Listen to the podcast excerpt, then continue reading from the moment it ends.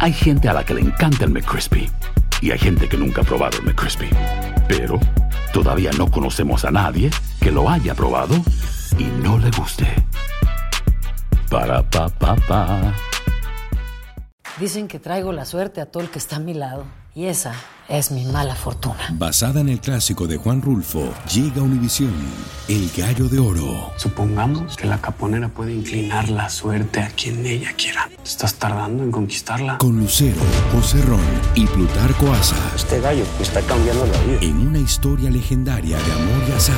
No trates de cambiarme, no lo vas a lograr. El Gallo de Oro, gran estreno miércoles 8 de mayo a las 9 por Univisión. En la siguiente temporada de En Boca Cerrada. En alguna ocasión estando en Brasil, él mencionó que si alguna de nosotras llevábamos a la policía antes de que entraran, él primero se mataba.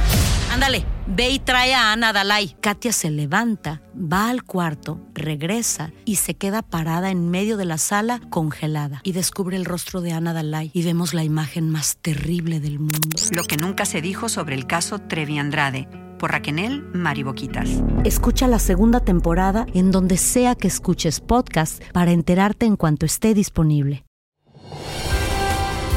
Hola, soy Jorge Ramos y a continuación escucharás el podcast del Noticiero Univisión. El programa de noticias de mayor impacto en la comunidad hispana de Estados Unidos. Hola, buenas noches. Vamos a comenzar el noticiero en la frontera entre México y los Estados Unidos y un nuevo récord de detenciones de migrantes. Así es, Jorge. Datos oficiales de la patrulla fronteriza indican que hubo casi 270 mil detenciones durante septiembre, llegando a 2.470.000 en el año fiscal 2023 que terminó el pasado 30 de septiembre. Sobre esta ola migratoria, Reina Rodríguez nos informa desde McAllen. Los cruces en la frontera sur de Estados Unidos aumentaron significativamente el mes pasado. Los números en septiembre habían aumentado bastante. Eh, subimos a arriba de mil personas. Según la Oficina de Aduanas y Protección Fronteriza, interceptaron a unos 270 mil migrantes, incluidas las personas que se presentaron a puertos de entrada con una cita de CBP One. Los ingresos irregulares superaron los 218 mil. Me lancé yo al río con colchón inflable, con ellas y yo nadando. El año fiscal 2023 terminó con el número más alto de encuentros con inmigrantes. Agentes fronterizos interceptaron a más de 2.4 millones de inmigrantes, en su mayoría de Venezuela. Y es doloroso de que nos digan deportado. Esa palabra sería... Regresar a, a tu país no es una opción. No, no. CBP también indica que los venezolanos se convirtieron en la nacionalidad con más arrestos por cruzar de manera ilegal la frontera entre México y Estados Unidos, superando por primera vez a los mexicanos desde que se tiene registro. Si quieren eh, estar en nuestro país, viviendo en nuestro país, no, no rompen las leyes. A principios de octubre, la administración Biden acordó con el gobierno de Nicolás Maduro la repatriación directa de quienes no califican para asilo. Tenemos la esperanza que, que los vuelos hasta, hasta Venezuela también va a aumentar, porque ya tenemos varios que van para, para Centroamérica y Sudamérica y eso va a continuar. Recientemente, el presidente Joe Biden solicitó al Congreso 105 mil millones de dólares para un paquete de seguridad nacional. 14 mil millones serían destinados para afrontar la crisis en la frontera. No importa lo que Estados Unidos haga en la frontera, no va a disminuir la, la, digamos, los flujos migratorios van a, van a aumentar. En McAllen, Texas, Reina Rodríguez, Univisión. Vamos a cambiar de tema. La Fiscalía Federal acusó hoy formalmente al senador demócrata Bob Menéndez de haber actuado como agente del gobierno de Egipto. Es la segunda vez en menos de cuatro semanas que se le leen cargos criminales a Menéndez, quien fuera uno de los legisladores más influyentes del Congreso. Una vez más, Menéndez se declaró no culpable, como nos informa Blanca Rosa Vilches. El senador demócrata regresó a la Corte Federal en Nueva York a presentar su anticipada declaración de no culpabilidad al nuevo cargo de conspiración que lo acusa de actuar como agente del gobierno egipcio, aún cuando presidía el Comité de Relaciones Exteriores del Senado. Hace un mes el senador Menéndez renunció temporalmente a la presidencia de este poderoso comité mientras se investigan las acusaciones, pero varias veces ha señalado que no renunciará al Senado. Su audiencia hoy ante el juez tardó menos de cinco minutos, solo para declararse inocente del cargo. A la salida de la corte se mostró confiado en su inocencia. Somos inocentes, lo vamos a comprobar. Los fiscales acusan al senador y a su esposa Nadine Menéndez de aceptar sobornos de miles de dólares en efectivo lingotes de oro y un auto lujoso. Los supuestos sobornos se realizaron durante los últimos cinco años. Tres hombres de negocios de Nueva Jersey supuestamente realizaron los pagos a cambio de que el senador actuara como un agente del gobierno de Egipto. Su esposa y los otros acusados también se declararon no culpables la semana pasada. Para un senador esto es bien severo y le va a implicar el caso si es cierto, porque si tienen individuos que van a testificar en contra de él, esto le va a traer cárcel a Menéndez. Y es mucho más serio que el soborno. Según la acusación de los fiscales, el gobierno egipcio otorgó al negocio de uno de los acusados el monopolio de certificar las exportaciones de alimentos de Estados Unidos a Egipto usando la influencia de Menéndez a través de su esposa, quien a cambio fue contratada por la empresa en un trabajo ficticio por el que era remunerada. El de hoy es el cargo más importante en contra del senador Menéndez. De ser encontrado culpable, podría recibir 20 años de cárcel. El juicio se inicia en mayo del próximo año. La ciudad de Nueva York, Blanca Rosa Vilches, Univisión. Vamos ahora a la guerra en el Medio Oriente, la cual corre el riesgo de extenderse a otros países. A pesar de tantos anuncios, la invasión terrestre de Israel a Gaza no se ha concretado. Y como reporta Pablo Monsalvo desde Jerusalén, las bombas siguen cayendo en Gaza. Israel cumplió con su advertencia. Intensificó aún más los ataques contra distintos objetivos de Hamas en la franja de Gaza. 320 puntos donde se supone los terroristas se esconden u ocultan su arsenal fueron bombardeados en las últimas 24 horas.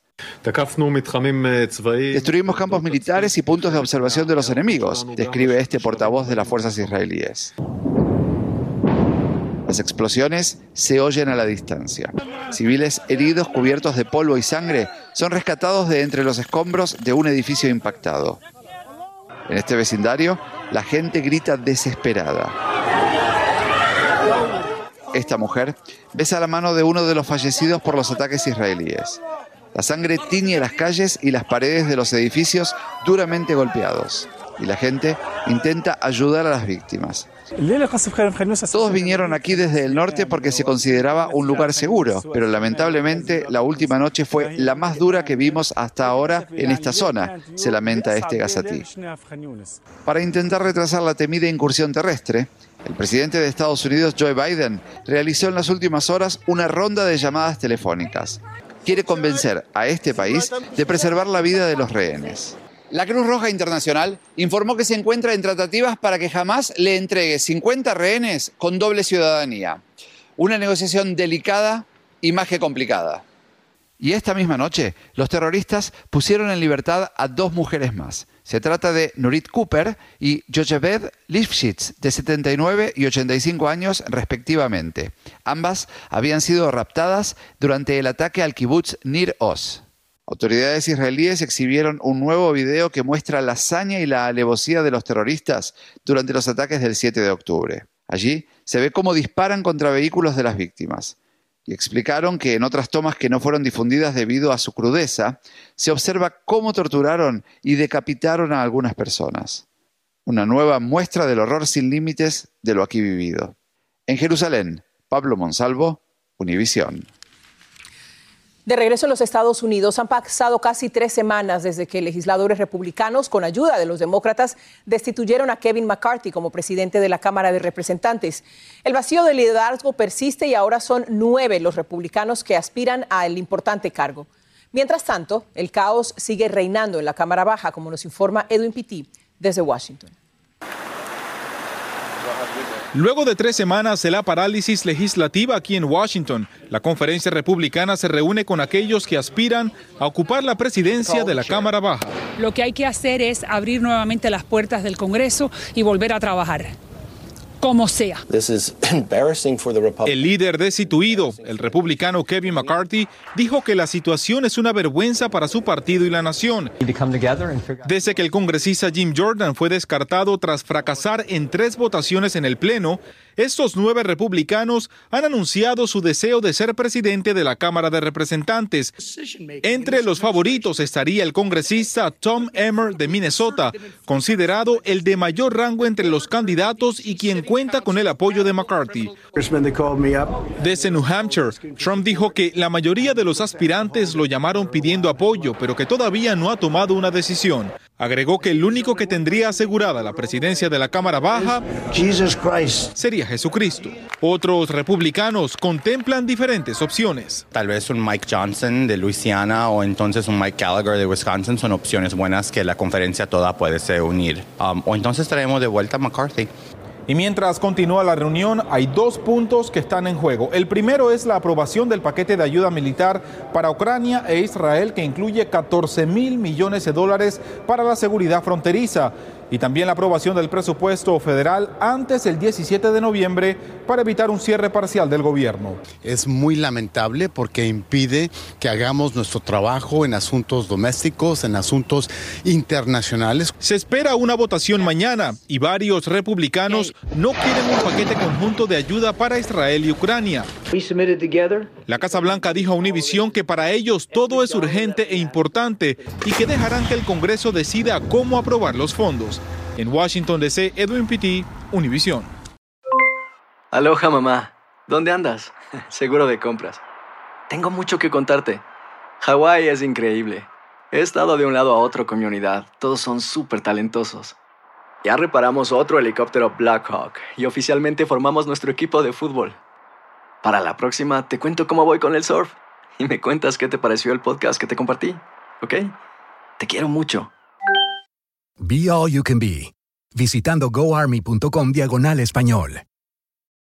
Lucero junto a José Ron protagonizan El Gallo de Oro. Gran estreno miércoles 8 de mayo a las 9 por Univisión. Y de las mejores. Gracias por seguir con nosotros en el podcast del Noticiero Univisión. Familiares y amigos asistieron al funeral de Samantha Wall, la presidenta de una sinagoga de Detroit, Michigan, a la que asesinaron a puñaladas el fin de semana. La policía investiga el crimen que tuvo lugar en las afueras de la vivienda de la víctima, pero hasta el momento no se ha llegado a conclusiones sobre el móvil. En Nueva York, las autoridades arrestaron a la agente de policía Grace Rosa Baez, acusada de distribuir fentanilo y heroína. La Fiscalía Federal dice que Baez y un presunto cómplice se reunieron varias veces con una persona que en realidad trabajaba para la policía. Las autoridades agregan que en una de las reuniones Baez le entregó al informante un contenedor de caramelos que dentro tenían fentanilo. Dos pilotos de Alaska Airlines evitaron lo que podría haber sido una verdadera tragedia cuando impidieron que otro piloto que iba como pasajero apagara los motores del avión en pleno vuelo. El sospechoso fue arrestado al aterrizar y acusado de decenas de cargos de intento de asesinato. Luis Mejid nos dice cómo ocurrió. Pocos a bordo sabían lo cerca que estuvieron de la tragedia. El vuelo 2059 de Alaska, operado por Horizon, despegó anoche de Everett, Washington, con destino a San Francisco. Pero la aerolínea dice que cuando estaban en el aire, un piloto fuera de servicio, sentado en la cabina, trató de arrebatar los controles y apagar los motores en vuelo. Apagar un motor en vuelo si es algo que se puede hacer porque es parte de los procedimientos de emergencia. Quienes saben de aviación dicen que si hubiese logrado apagar los motores, la historia habría sido otra. Piloto y copiloto, capitán y primer oficial pudieron evitar que ocurriera una tragedia. Controlaron y neutralizaron a esta persona que estaba intentando hacer este daño. Cuando ya no había peligro, el piloto se comunicó con la torre de control.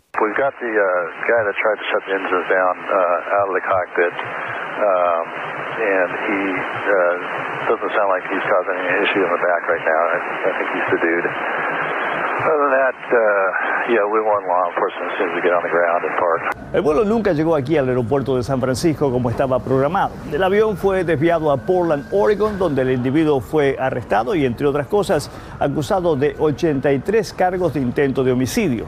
El final podría haber sido mucho peor. El sospechoso vive en esta casa en Pleasant Hill, California. Fue identificado como Joseph Emerson y su motivación no ha sido dada a conocer.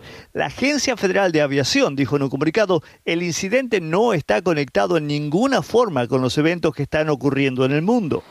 Los investigadores todavía tienen muchas preguntas. En San Francisco, Luis Mejía, Univisión. Y en otro incidente de aviación, una aeronave de JetBlue se balanceó hacia atrás y quedó con la parte delantera apuntando hacia arriba, esto tras aterrizar en el Aeropuerto Internacional John F. Kennedy de Nueva York. La aerolínea informó que ocurrió debido a un cambio de peso en el avión que procedía de Bridgetown, en Barbados. No se informó sobre personas heridas. Un helicóptero de la Guardia Costera de los Estados Unidos rescató a cuatro navegantes canadienses frente a la costa de Carolina del Norte el fin de semana. Los navegantes pidieron ayuda por radio después de que su velero se inundó y se volcó. Los cuatro se mantuvieron en una balsa salvavidas hasta que fueron rescatados. En Argentina, el peronista Sergio Massa sorprendió al terminar primero en las elecciones presidenciales del país con más del 36% del voto. Superó al ultraderechista Javier Milei, quien sacó el 30%, esto pese a que era el favorito y ahora se enfrentarán en segunda vuelta. La sorpresa es mayor porque Massa es el ministro de Economía en momentos en que Argentina padece una inflación anual del 140% y un índice de pobreza de más del 40%. Raúl Gómez tiene más desde Buenos Aires. Las urnas argentinas no dejan de dar sorpresas. En las primarias obligatorias fue la irrupción del huracán de ultraderecha Javier Milei. Y en la primera vuelta de las presidenciales, el resurgimiento del oficialismo el peronismo populista dio el batacazo y se impuso cómodamente con casi el 37% de los votos. Irónicamente, mientras todos coinciden en que lo más urgente que atraviesa el país es una crisis económica gravísima, el ministro de esa área fue el candidato más votado.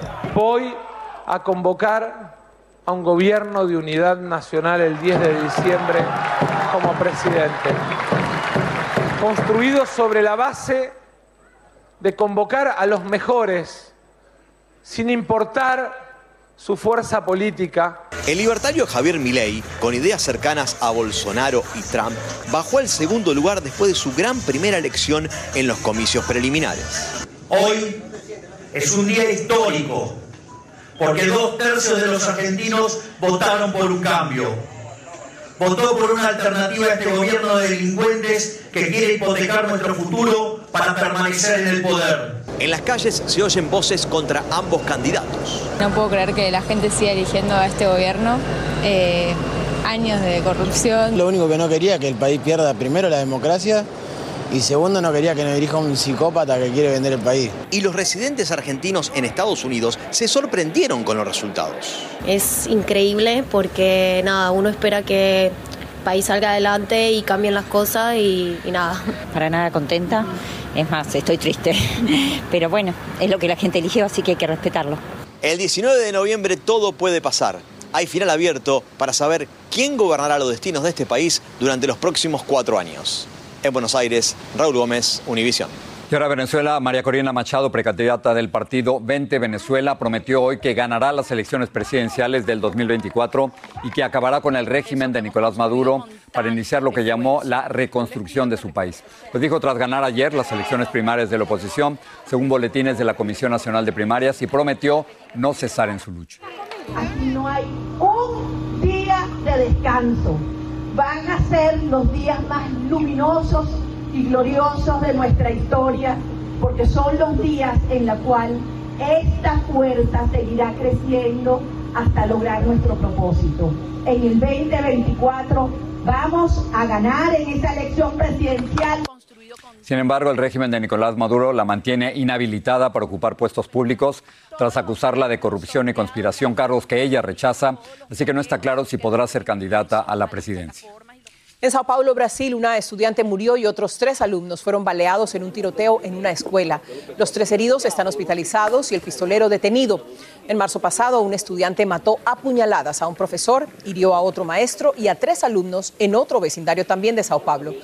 Un mes después, un hombre con un machete asesinó a cuatro niños e hirió a otros cinco en una guardería. La corporación petrolera Chevron anunció hoy la compra de su rival Haas por 53 mil millones de dólares en acciones de la bolsa. Esta mega fusión se anunció menos de dos semanas después de que ExxonMobil informara que comprará Pioneer Natural Resources por 60 mil millones de dólares. Bueno, vamos a terminar, Jorge, con una ley en California que revive una vieja tradición cultural latina conocida como low riding. Estamos hablando de esos autos a los que se les baja la carrocería y que brincan, creados después de la Segunda Guerra Mundial, pero que luego se prohibieron por vincularlos con actividades ilícitas. Bueno, pues ahora van a volver a darles luz verde con eh, y con toques de acuerdo a los nuevos tiempos, como nos cuenta Dulce Castellanos. Este sistema se llama de los Los coloridos y extravagantes vehículos conocidos como lowriders nuevamente podrán pasearse por las calles, actividad que se conoce como cruising. No vas a tener el peligro de me van a quitar el troque o yo no he ido a eventos por eso, para no agarrar multa. Cruising ha sido ilegal en California durante décadas, pero debido a una nueva ley que entrará en efecto en enero, el pasatiempo será permitido siempre y cuando los conductores sigan las leyes de tránsito. Los lowriders típicamente son vehículos personalizados que están modificados para que la carrocería esté más baja y llevan un sistema de hidráulicos que les permite movilizarse. Mi pasión de los lowriders empezó en mucho tiempo. Ah, de los lowriders desde cuando estaba chiquillo. Ah, en, los 70 Una tradición que une a las familias como las de Juan Ordaz y José Domínguez, dueños de estas mini camionetas o troquitas. Este carro es de mi esposa. A ella quería un troque, un troquita. Nosotros gustamos su música, entonces le hicimos un homenaje a Jenny. Llevamos los, los niños, a los nietos. Por décadas, la práctica se ha criminalizado y se ha vinculado con actividades ilícitas o grupos pandilleriles, un estigma que los verdaderos amantes de estos vehículos buscan romper. Antes de los lowriders surgieron los carros clásicos y los personalizados, cuyos dueños vienen de todos los ámbitos. Unos vehículos que son pasados de generación en generaciones. Entonces, estos vehículos tienen un valor sentimental y las autoridades dicen que están listas para acatarse a los cambios en la ley para que este pasatiempo siga uniendo a la comunidad latina sanamente. Nosotros mismos apreciamos estos vehículos, nos, nos encanta ver los vehículos en las calles, pero queremos que lo hagan legalmente. En Los Ángeles, Dulce Castellanos, Univisión cómo se mueve eso, ¿no? Es un valor sentimental, pero un valor cultural enorme, ¿no? Claro, claro, y que se acabe el estigma, porque de verdad que eh, son todo un espectáculo y si lo puede disfrutar en las calles de Los Ángeles dentro de poquito, pues hágalo. Por ello nos vamos. Gracias. Buenas noches. Buenas noches. Así termina el episodio de hoy del podcast del Noticiero Univisión. Como siempre, gracias por escucharnos.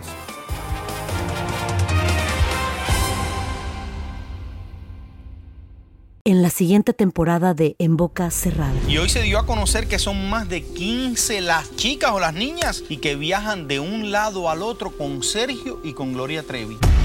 Déjame llevarlo a un hospital, por favor. Creo que es lo mejor que puedo hacer. En las condiciones en las que Sergio lo obligaba a vivir, no hubiera soportado el siguiente invierno en España. Lo que nunca se dijo sobre el caso Trevi Andrade, por Raquenel Mariboquitas. Escucha la segunda temporada en donde sea que escuches podcast para enterarte en cuanto esté disponible. Dicen que traigo la suerte a todo el que está a mi lado. Y esa es mi mala fortuna. Basada en el clásico de Juan Rulfo, llega Univisión, El Gallo de Oro. Supongamos que la caponera puede inclinar la suerte a quien ella quiera. ¿Estás tardando en conquistarla? Con Lucero, José Ron y Plutarco Asa. Este gallo está cambiando la vida. En una historia legendaria de amor y azar. No trates de cambiarme, no lo vas a lograr. El Gallo de Oro, gran estreno miércoles 8 de mayo a las 9 por Univisión.